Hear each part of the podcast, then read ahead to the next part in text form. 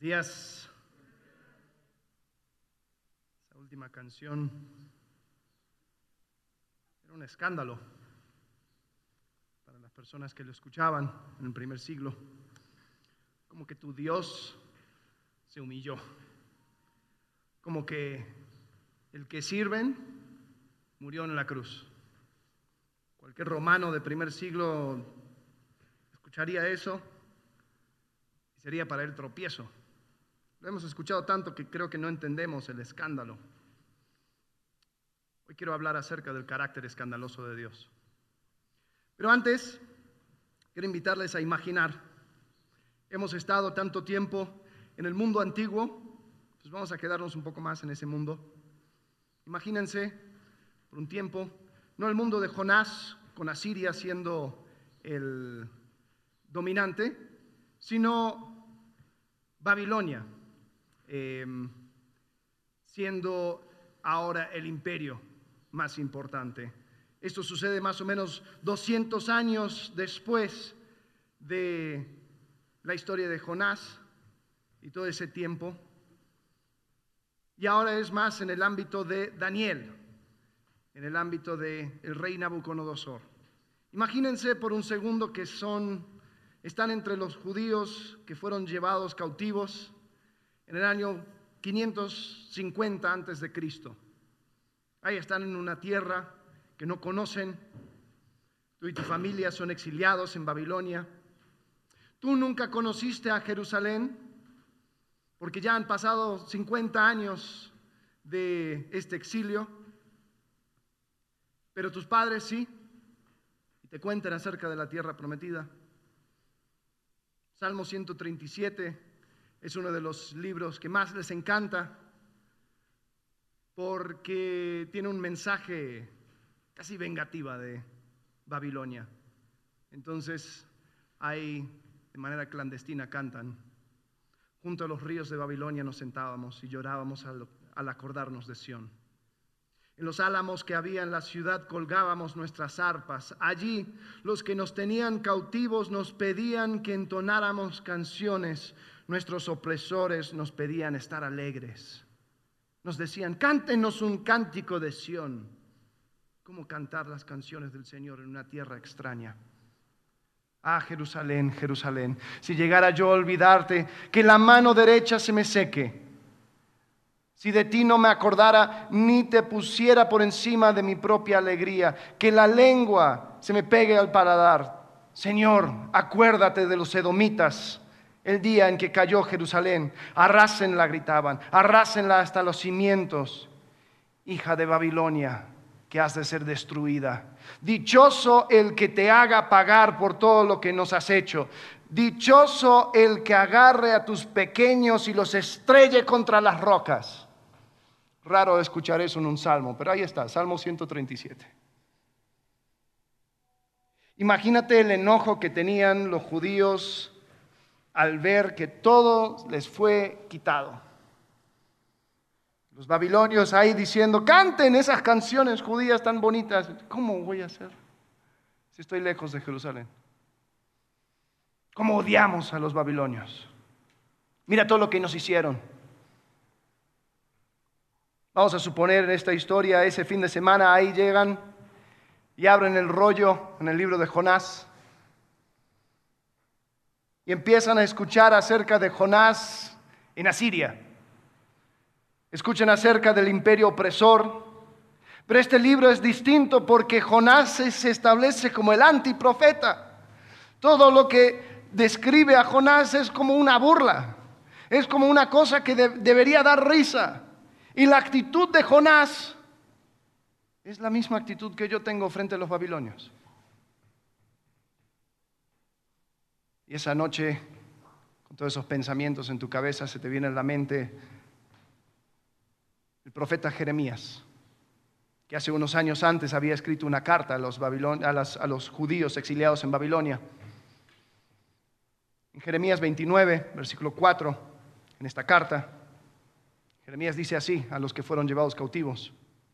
Así dice el Señor Todopoderoso, el Dios de Israel, a todos los que he deportado de Jerusalén a Babilonia Construyan casas y habítenlas. Planten huertos y coman de su fruto. Cásense y tengan hijos e hijas. Y casen a sus hijos e hijas, para que a su vez ellos les den nietos. Multiplíquense allá y no disminuyan. El versículo 7 es la que mata. Además, busquen el bienestar de la ciudad a donde los he deportado y pidan al Señor por ella, porque el bienestar de ustedes depende del bienestar de la ciudad. Espérate. ¿Cómo hago? Si estos son mis enemigos, si estos son las personas que más odio, ¿cómo que voy a buscar el bienestar? De este imperio tan malvado. Cada mañana me levanto y veo en las, en las murallas dioses extraños. ¿Cómo voy a pedir al Señor por ellos? Me quedo con el Salmo 137. Pero ahí queda una pregunta. Esa actitud de Jonás. ¿Seremos nosotros Jonás? Un remanente del pueblo de Dios salvados de la destrucción, mandados a buscar el bienestar de nuestros enemigos. ¿Seré yo Jonás? La sátira y la comedia, bien hecha, al terminar te deja pensando. Porque primero te relaja y uno disfruta y se ríe. Pero al pensar dice, oye, esa persona se parece mucho a mí. Y eso era exactamente el punto de Jonás. Entonces cuando dejamos a Jonás, vimos que Jonás dio el mensaje menos descriptivo posible a Nínive. Y por una extraña razón funcionó. Todos se arrepintieron. El rey se bajó de su trono, hasta las vacas ayunaron. Jonás capítulo 3, versículo 10 dice así, al ver Dios lo que hicieron, es decir, que se habían convertido de su mal camino, cambió de parecer y no llevó a cabo la destrucción que les había anunciado. Entonces cualquier profeta que hubiera estado en esa situación estaría súper feliz. ¡Hey! Prestarán atención. Escucharon mi mensaje. El efecto de cabo. Pero a Jonás se le hizo un escándalo. Comienza el capítulo 4. Pero esto disgustó mucho a Jonás y lo hizo enfurecerse. Ahora, en hebreo, estos versículos eh, son, un poco diferentes. Ah, las traducciones lo hacen para, para que... Em, para que sea más entendible, pero la misma palabra en capítulo 3, versículo 10 y 4.1 eh, es, maldad. Ah, es, una palabra genérica, es algo malo, ra. Y, en hebreo, mm, si, cambiaríamos un poco las palabras, sonaría así. Al ver Dios lo que hicieron, es decir, que se habían convertido de su maldad, cambió de parecer y no llevó a cabo la maldad que les había anunciado. Entonces ellos cambian de su maldad, Dios no lleva a cabo la maldad que les planificó. Pero esto fue para Jonás una maldad, una gran maldad. ¿Ves lo que está sucediendo? Dios no lleva a cabo la maldad, la destrucción. Pero ese no llevar a cabo maldad para Jonás fue maldad. O sea, Jonás está determinando o describiendo lo bueno y lo malo bajo sus propios términos. Está él decidiendo qué es bueno y qué es malo y para él le pareció malo que Dios le había perdonado a Nínive. Una gran maldad. Dios perdona a Nínive y ahora está enojado. Y a lo largo de la historia vemos a un Jonás egocéntrico tratando de manejar la situación a su manera. Dios le da una orden y él dice, no, yo voy en la dirección opuesta porque me parece mala tu orden. Dios le salva y llega a Nínive y hace lo menos posible. Y ahora que da el efecto que estaba en el corazón de Dios, a él le parece malo. El carácter de Dios es escandaloso para mi pequeño reino. El carácter de Dios es escandaloso para mi pequeño reino. Porque a la medida que el rey de Nínive se baja de su trono, Jonás se sube a la suya. El pequeño reino de Jonás se vio amenazado por el proceder de Dios. Y cuando yo quiero preservar mi trono, cualquier cosa que haga Dios en su carácter, en su persona, si atenta contra mi reino, va a ser un escándalo. En mi pequeño reino yo demando juicio irreversible. ¿Pero sabes lo que hace Dios? Él revierte su juicio cuando hay arrepentimiento. En mi pequeño reino requiero paciencia limitada. Pero Dios es tardo en airarse. En mi pequeño reino demando amor selectivo. Pero Dios muestra su amor aún para con sus enemigos. Quiero hablar acerca de estas cosas que vemos y a lo largo del capítulo 4, con eso terminamos el libro de Jonás, pero quiero que entiendan el panorama.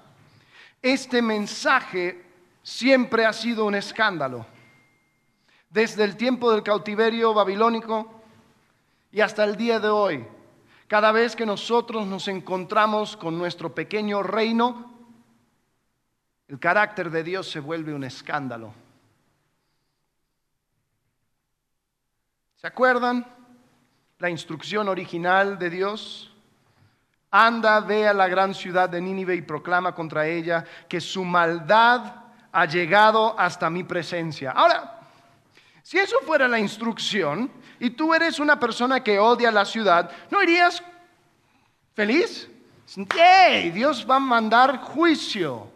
Dios va a ejecutar juicio contra esta ciudad, por fin. Y yo voy a ser la persona que va a poder decirles. ¿Por qué se fue? ¿Por qué se fue huyendo Jonás cuando, cuando Dios le dice, proclama contra ella, que su maldad ha llegado hasta mi presencia? Sí, era un mensaje de juicio, pero ¿sabes qué? Jonás sabía su historia. Jonás sabía que cualquier mensaje de juicio era una advertencia. Y cualquier advertencia traía consigo la posibilidad de un arrepentimiento. Dios podría haberlo hecho sin, sin haberles dicho nada. Ya, se acabó. Pero Él en su gracia les da una advertencia. Ahora, ¿cómo sabía esto Jonás? Porque le había sucedido en su propia historia, o más bien la historia de Israel. Si se acuerdan, en Sinaí, cuando en, el libro de Éxodo, cuando llega el pueblo de Israel a Sinaí, eh, algo curioso sucede. Ahora hay, muchos movimientos y cosas que, suceden y, es difícil cacharlo a, la, luz de, la lectura de Éxodo. Pero básicamente, a grandes rasgos, es así. Moisés y todos salen de Egipto y llegan a Sinaí, el monte de Dios. En ese momento Moisés habla con Israel, les dice, les tira una propuesta. Dios quiere que ustedes sean su pueblo especial, que sean un pueblo escogido, apartado para Dios. Van a ser una nación de sacerdotes. Y a Israel les encanta la idea, así dice, sí, me parece. Bien, ok. Entonces Moisés sube a la montaña y recibe los diez mandamientos. ¿Sabían que había dos copias de los diez mandamientos? La primera lo hace Dios. Y los originales diez mandamientos, la escena es como de un matrimonio. Es Israel uniéndose a Jehová. Jehová va a ser su Dios, ellos va a ser su pueblo. Es algo increíble. Israel acepta y Moisés ahora sube con los ancianos principales para cenar con Dios. La escena es muy extraña en, Éxodo. Es, tiene una comida, tiene una cena con Jehová. Los sacerdotes, eh, digo, eh, los, eh, ancianos principales. Y celebran esta nueva relación que tienen con Jehová. Moisés se queda en la montaña para recibir instrucciones acerca del tabernáculo y cómo va a ser toda esta, esta situación. Y la primera cosa que hace Israel, o sea, están casi básicamente en la noche de bodas de, su nuevo matrimonio, y dicen, oye, ¿y Moisés qué onda? Ya, ya tardó mucho. Bueno, vamos a hacernos un becerro de oro, ¿cómo ven? Y hacen un becerro de oro y dicen, este es el Dios que los sacó de Egipto. Y Moisés es advertido por Dios, estando en la montaña, de que ellos habían hecho esto. Entonces, ahí entramos en la historia de Éxodo capítulo 32, versículo 7. Dice, entonces el Señor le dijo a Moisés, baja, porque ya se ha corrompido el pueblo que sacaste de Egipto. Demasiado pronto se han apartado del camino que les ordené seguir. Pues no solo han fundido oro y se han hecho un ídolo en forma de becerro, sino que se han inclinado ante él y le han ofrecido sacrificios y han declarado, Israel, aquí tienes tu Dios que te sacó de Egipto. Ahora en este momento Jehová declara juicio contra Israel. Fíjate. Ahora, paréntesis, muchas veces no nos gusta escuchar estos mensajes porque parece que Dios cambia de opinión. Entonces la saltamos rápido, lo, leemos, pero eso no es lo que dice, sigamos. Quiero que, que se queden un poco con este pasaje, fíjate, versículo 9. Ya me ha dado cuenta, o ya me he dado cuenta que este es un pueblo terco, añadió el Señor, dirigiéndose a Moisés. Tú no te metas, yo voy a descargar mi ira sobre ellos y los voy a destruir, pero de ti haré una gran nación. Está hablando Moisés. Entonces Dios está declarando juicio, dice, eh, yo les voy a destruir por completo. Pero Moisés, tú tranquilo, yo voy a hacer de ti una gran nación. Ahora, aquí vemos a Moisés haciendo algo muy curioso. Él se mete, él se interpone y dice, Señor, ¿por qué ha de encenderse tu ira contra este pueblo tuyo que sacaste de Egipto con gran poder y con mano poderosa? ¿Por qué dar pie a los egipcios? A que los egipcios digan que nos sacaste de, su país con la intención de matarnos en las montañas y borrarnos de la faz de la tierra. Calma ya tu enojo. Aplácate y no traigas sobre tu pueblo esta desgracia. Acuérdate de tus siervos Abraham, Isaac e Israel. Tú mismo les juraste que harías a sus descendientes tan numerosos como las estrellas del cielo. Tú les prometiste que a sus descendientes les darías toda esta tierra como su herencia eterna. Entonces el Señor se calmó y desistió de hacerle a su pueblo el daño que le había sentenciado. Incómodo ese pasaje, porque como que, a ver, entonces, ¿qué? ¿Qué sucede? ¿Dios puede cambiar de opinión si le convenzo? Eh, yo creo que no. Yo creo que lo que estaba sucediendo es que Dios, con su advertencia de juicio, estaba invitando a Moisés a dialogar. Y Moisés ahí habla. Y Moisés hace algo muy curioso, se pone entre el pueblo y Dios como eh, un intermediario, una persona que estaba dispuesto aún a morir en lugar del pueblo. Jonás sabía que una advertencia o, un anuncio de juicio era una advertencia. Jonás no quería que ellos supieran que había llegado hasta el tope el enojo de Dios en contra de su maldad.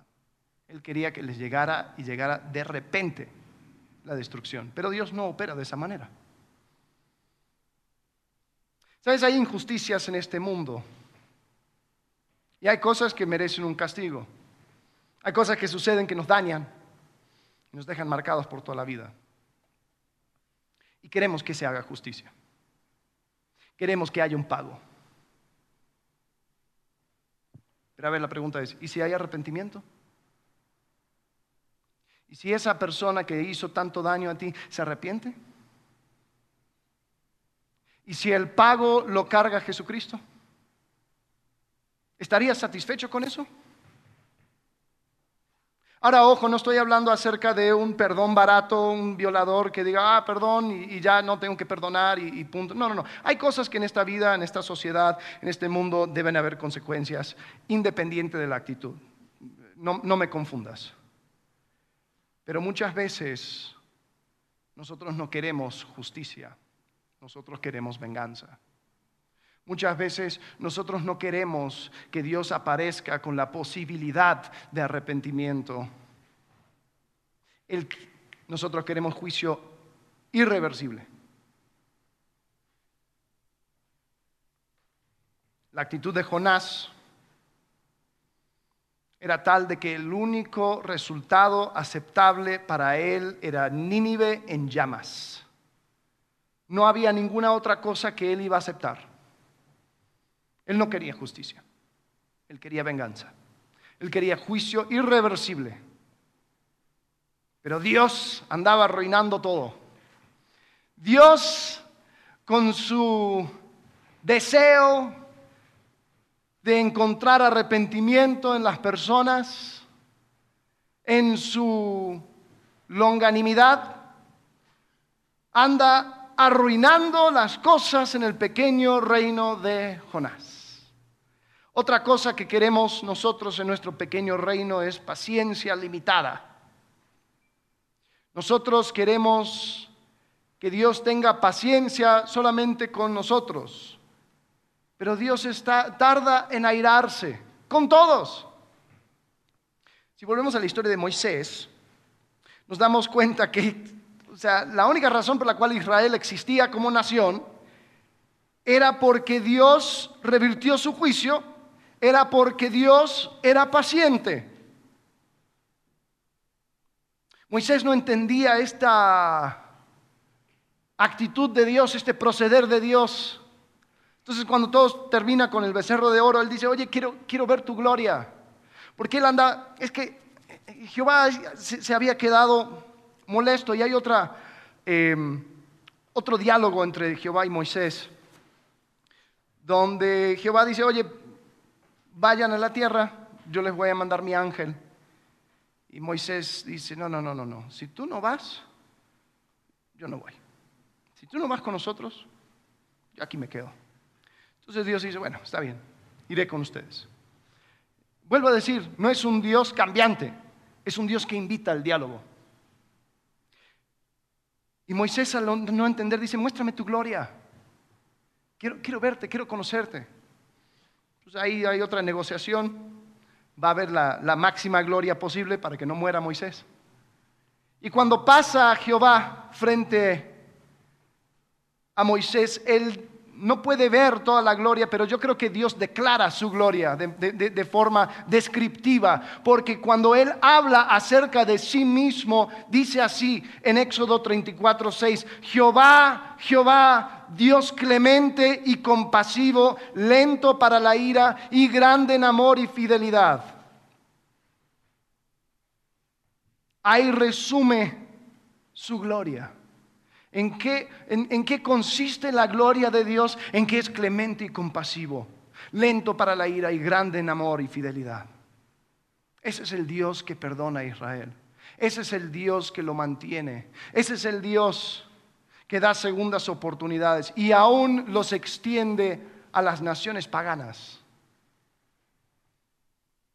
Pero para el pequeño reino de Jonás, esa paciencia y clemencia solo podía aplicarse a su gente, a su tribu. Cualquier otra cosa sería un escándalo. Solamente paciencia limitada para mí y los míos. Para los demás, tiene que haber juicio. Mira, mira la queja de, de Jonás. Disgustó mucho a Jonás y lo hizo enfurecerse. Así que oró al Señor de esta manera. Oh Señor, ¿No era eso lo que yo decía cuando todavía estaba en mi tierra? Por eso me anticipé a oír a Tarsis. Pues bien sabías, fíjate el, lenguaje que él escoge. Bien sabía que tú eres un Dios bondadoso y compasivo, lento para la ira y lleno de amor, que cambias de parecer y no destruyes. Así que ahora, Señor, te suplico que me quites la vida. Prefiero morir que seguir viviendo. Claro, le estaba derrumbando las paredes de su pequeño reino. No podía tener el juicio irreversible que necesitaba, no podía tener la paciencia limitada que él deseaba. y Dios, de forma irónica, muestra tanta paciencia con Jonás. Mira cómo le responde.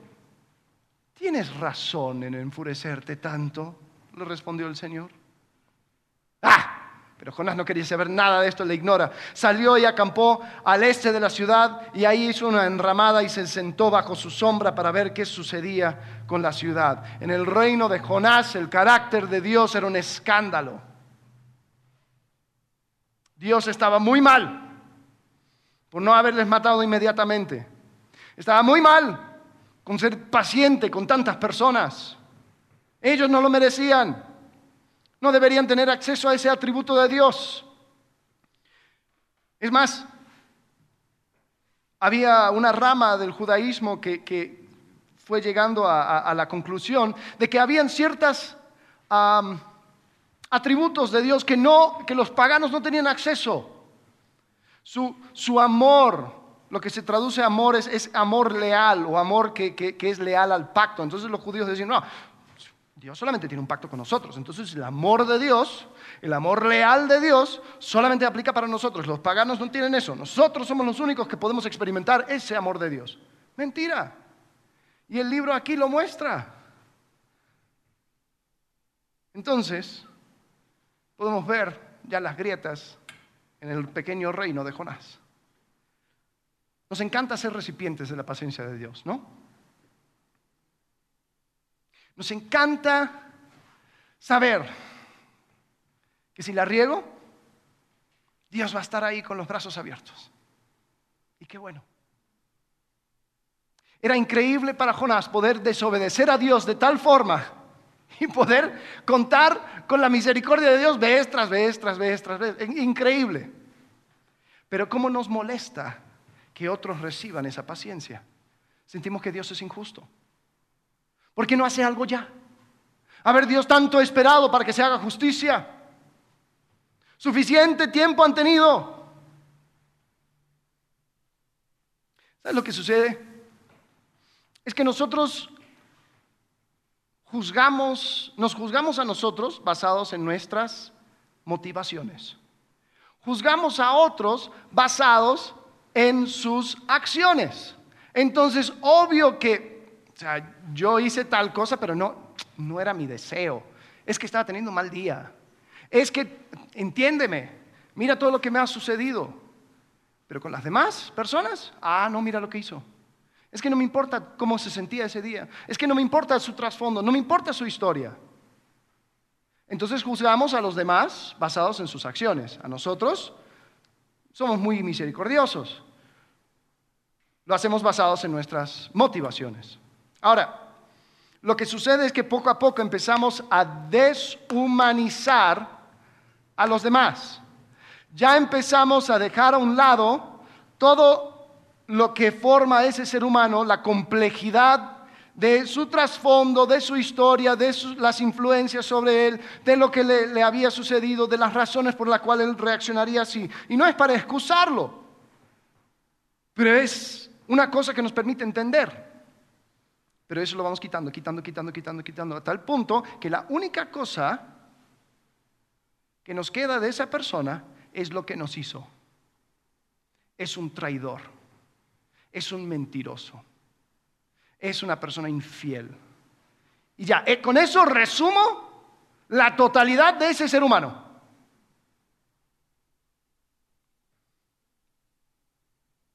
De ninguna manera voy a, voy a mirar sus motivaciones, Quizás fue motivado por temor, por dolor, un comportamiento aprendido. No, no, no, no, no. Eso queda a un lado.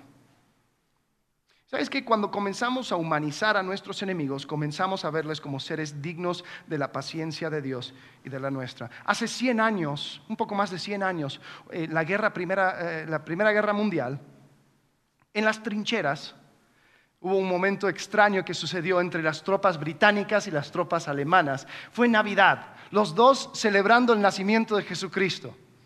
Y por una extraña razón, en una trinchera empezaron a cantar villancicos. Y en la otra trinchera empezaron a responder con el mismo villancico. Y después cabecitas empezaron a salir y ahí salían con sus armas y lo bajaron. Y alemanes y ingleses se, juntaron en la tierra de nadie y empezaron a jugar fútbol. Empezaron a, intercambiar regalos. Empezaron a verse como seres humanos.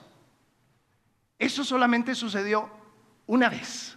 Porque el momento que los encargados se dieron cuenta que estas personas se están tratando como humanos, nunca más. Y nunca más hubo una Navidad como aquella, donde los dos enemigos empezaron a verse como seres humanos.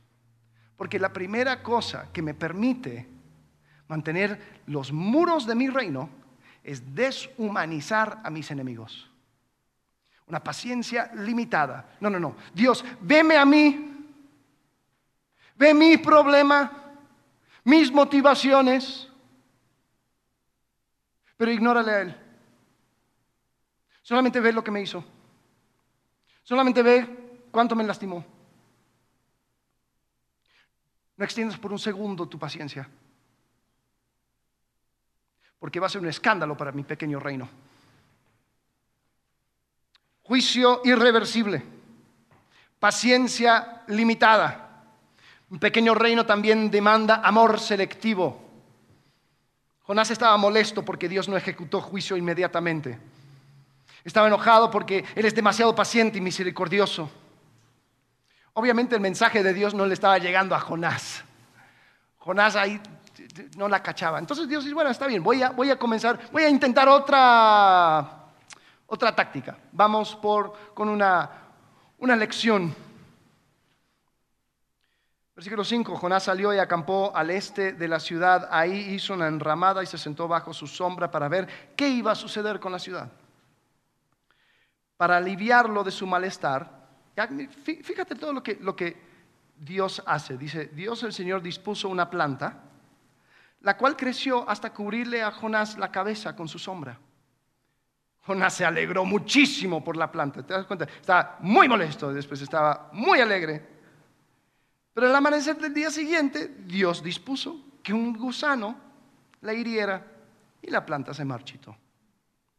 Al salir el sol, Dios dispuso un viento oriental abrasador. Ese viento caliente que a veces llega en estos, estas semanas de Querétaro. Imagínate eso, pero por diez. Además, el sol hería a Jonás en la cabeza, de modo que éste desfallecía con deseos de morirse, exclamó, prefiero morir que seguir viviendo. ¿Se acuerdan de otro profeta que quería morir? Elías. Se quería morir porque se sentía un fracaso. Jonás se quería morir porque había sido todo un éxito. Pero el tipo quería morir. Y el Señor le dice, tienes razón en enfurecerte tanto por la planta. Segunda vez que le hace la pregunta. Pero aquí Jonás no tenía dónde esconderse. Dice, claro que la tengo. Me muero de rabia. El Señor le dijo, y aquí termina el libro, tú te compadeces de una planta que sin ningún esfuerzo de tu parte creció en una noche y en otra noche pereció. Y de Nínive, una gran ciudad donde hay más de 120 mil personas que no distinguen su derecha y su izquierda, y tanto ganado, ¿no habría yo de compadecerme? Así termina Jonás.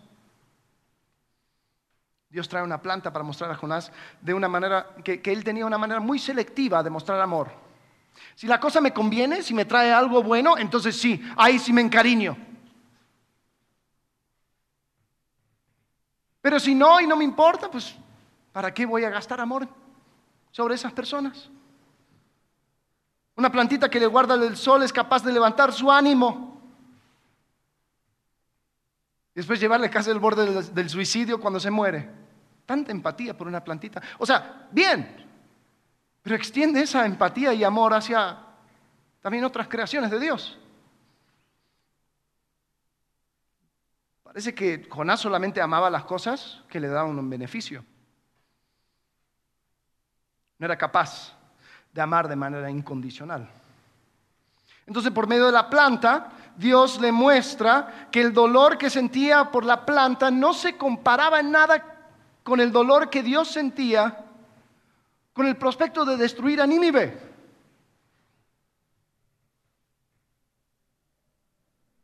Y ahí vemos aún la paciencia de Dios con Jonás.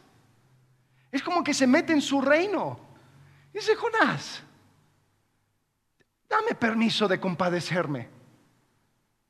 Dame el permiso de mostrar amor hacia mi creación. Jonás, tú que estás sentado en tu trono. No tengo yo permiso de sentir esto por las cosas que yo he creado y por tantas vacas. No podemos ser selectivos en cuanto a la escritura. Nos encanta Romanos 5.8. Pero Dios demuestra su amor para con nosotros en esto, en que cuando todavía éramos pecadores, Cristo murió por nosotros. Sí, me encanta. Yo era enemigo de Dios y Dios me amó. Hasta lo cantamos. Ah, qué bien se siente. Pero no nos gusta mucho primero de Juan 4:20. Si alguno afirma, yo amo a Dios, pero odia a su hermano, es un mentiroso. Pues el que no ama a su hermano, a quien visto, no puede amar a Dios a quien no ha visto. Ah, no, no, no, no. Mira, ese, versículo es muy complicado. ¿Te das cuenta? Todos se vuelven teólogos cuando hay un versículo que no les gusta. No, es, muy complicado. Hay que, verlo en el, original. Porque no lo voy a aceptar así nomás. Déjame con mi amor selectivo. Bueno, ¿Quieres un poco más de contexto? Jesús te lo da. Mateo 5:43. Ustedes han oído que se dijo, que se dijo, ama a tu prójimo y odia a tu enemigo, pero yo les digo, amen a sus enemigos y oren por quienes los persiguen, para que sean hijos de su Padre que está en los cielos. Él hace que salga el sol sobre los malos y los buenos y que llueva sobre los justos e injustos. Si ustedes aman solamente a quienes los aman, ¿qué recompensa recibirán? ¿Acaso no hacen esto los recaudadores de impuestos? Y sí, saludan a sus hermanos solamente. ¿Qué demás hacen ustedes? ¿Acaso no hacen esto hasta los gentiles? Y yo creo que Jesús tenía en la mente la historia de Jonás cuando lo dijo. Porque ese es el punto. Jonás, reino de sacerdotes pueblo escogido. Y hace lo mismo que todos los demás. Pero en el pequeño reino de Jonás, él quería un amor selectivo. Yo amo a quienes me aman. Yo muestro empatía para las cosas que me dan a mí un beneficio. Ahora, la verdad es, es mucho más fácil en la teoría que en la práctica. Eso sí. Esto lo descubrió una mujer llamada Corrie ten Boom, una mujer cristiana, vivía en Holanda, y em, su familia escondió a judíos en el tiempo de, de la ocupación nazi. Y por haber escondido a judíos, ella y toda su familia fueron llevados a un campo de concentración. Ella fue con su hermana y su hermana falleció en el campo de concentración. Ella salió y por muchos años contaba su historia. Y por muchos años ella, ella fue una mujer que, que, a pesar de esa situación, eh, fue un ejemplo del carácter escandaloso de Dios. Y ella relata en un devocional un momento que le sucedió pocos años después de la guerra. Se los voy a leer. Se fue en una iglesia de Múnich, donde lo vi. Un hombre corpulento y calvo con un abrigo gris y un sombrero de fieltro marrón entre las manos. La gente salía de fila de la sala del sótano donde acababa de hablar, moviéndose a lo largo de las filas de sillas de madera hasta la puerta de la parte trasera.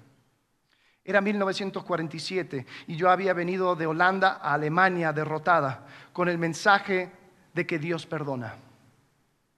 Era la verdad que más necesitaban escuchar en esa tierra amarga y bombardeada. Y les di mi imagen mental favorita. Tal vez porque el mar nunca está lejos de la mente de un holandés, me gustaba pensar que ahí es donde se arrojaban los pecados perdonados. Cuando confesamos nuestros pecados, dije, Dios los arroja al océano más profundo, desaparecido para siempre. Los rostros solemnes me devolvieron la mirada sin atreverse a creer. Nunca hubo preguntas después de una charla en Alemania en 1947. La gente se puso de pie en silencio, en silencio recogió sus abrigos, en silencio salió de la habitación. Y fue entonces cuando lo vi, abriéndose camino hacia los demás, En un momento vi el abrigo y el sombrero marrón, el siguiente un uniforme azul y una gorra con visera con su calavera y tibias cruzadas. Regresó apresuradamente. La enorme habitación con sus ásperas luces del techo, la patética pila de vestidos y zapatos en el centro del piso, la vergüenza de caminar desnuda junto a este hombre. Podía ver la forma frágil de mi hermana delante de mí, las costillas afiladas debajo de la piel de pergamino. Betsy, qué delgada estabas. Betsy y yo habíamos sido arrestadas por ocultar judíos en nuestra casa durante la ocupación nazi de Holanda. Este hombre había sido guardia en el campo de concentración de Ravensbrück, donde nos enviaron. Ahora estaba frente a mí con la mano extendida. Un buen mensaje, Fräulein. Qué bueno saber que, como dices, todos nuestros pecados están en el fondo del mar. Y yo, que había hablado tan fácilmente del perdón, busqué a tientas en mi bolsillo en lugar de tomar esa mano. No me recordaría, por supuesto. ¿Cómo podía recordar a una prisionera entre esos miles de mujeres? Pero lo recordaba él. Y la fusta de cuero colgando de su cinturón. Era la primera vez desde mi liberación que me encontraba cara a cara con uno de mis captores y mi sangre parecía helarse. Mencionaste Ravensbrück en tu charla, estaba diciendo. Yo era un guardia ahí. No, no, no me recordaba. Pero desde, pero desde este momento, continuó, me he convertido en cristiano. Sé que Dios me ha perdonado por las cosas crueles que hice allí pero también me gustaría escucharlo de tus labios. Fräulein, de nuevo se extendió la mano. ¿Me perdonarás? Me quedé allí, yo, cuyos pecados tenía que ser perdonados todos los días, y no pude. Betsy había muerto en ese lugar. ¿Podría borrar su lenta y terrible muerte simplemente por pedirlo? No pudieron haber pasado muchos segundos que estuve allí con la mano extendida, pero a mí me parecieron horas mientras luchaba con la cosa más difícil que había tenido que hacer. Porque tenía que hacerlo, lo sabía. El mensaje de que Dios perdona tenía una condición previa, que perdonemos a quienes nos han ofendido. Si no perdonáis a los hombres sus ofensas, dice Jesús, tampoco vuestro Padre que está en los cielos perdonará vuestras ofensas. Lo supe no solo como un mandamiento de Dios, sino como una experiencia diaria. Desde el final de la guerra tenía un hogar en Holanda para las víctimas de la brutalidad nazi. Aquellos que pudieron perdonar a sus antiguos enemigos también pudieron regresar al mundo exterior y reconstruir sus vidas, sin importar las cicatrices físicas. Aquellos que alimentaron su amargura permanecieron inválidos. Fue tan simple y tan horrible como eso. Y todavía me quedé con la frialdad agarrando mi corazón. Pero el perdón no es una emoción. Yo también lo sabía. El perdón es un acto de la voluntad y la voluntad puede funcionar independientemente de la temperatura del corazón. Jesús, ayúdame. Oré en silencio. Puedo levantar mi mano, al menos puedo hacer eso. Tú dame el sentimiento. Y tan rígidamente, mecánicamente, metí mi mano en la que estaba tendida hacia mí. Y mientras lo hacía sucedió algo increíble. La corriente comenzó en mi hombro, corrió por mi brazo, saltó hacia nuestras manos unidas. Y entonces ese calor sanador pareció inundar todo mi ser, haciendo que se me llenaran los ojos de lágrimas. Te perdono, hermano, exclamé, con todo mi corazón.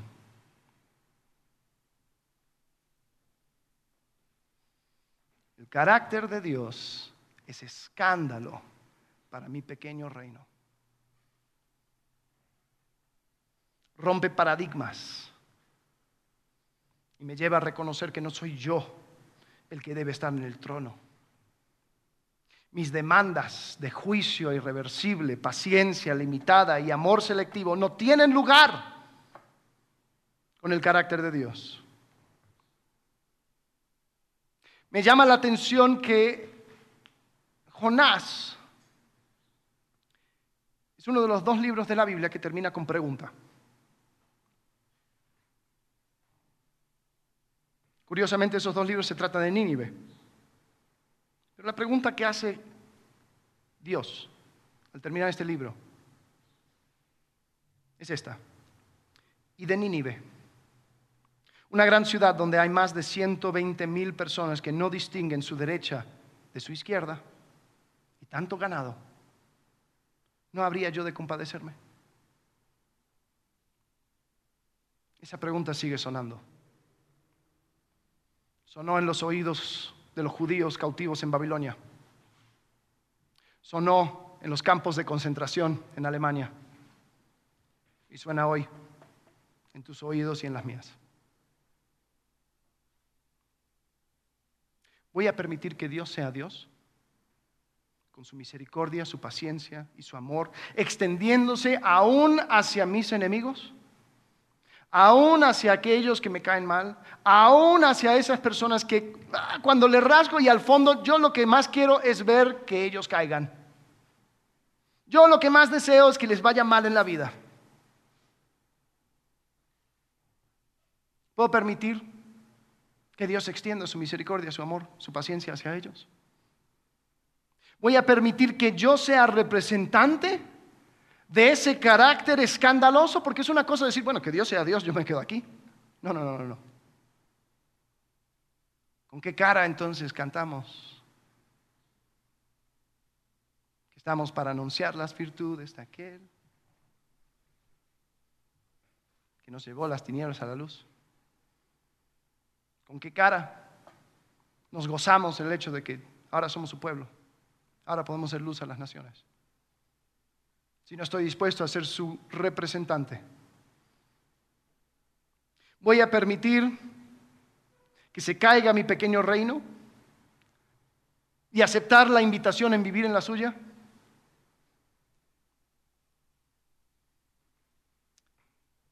De eso se trata el reino de Dios. Escúchenme bien. No hay subdivisiones en el reino de Dios. El reino de Dios es uno. Y yo no puedo construir mi pequeño reino dentro de su reino mayor.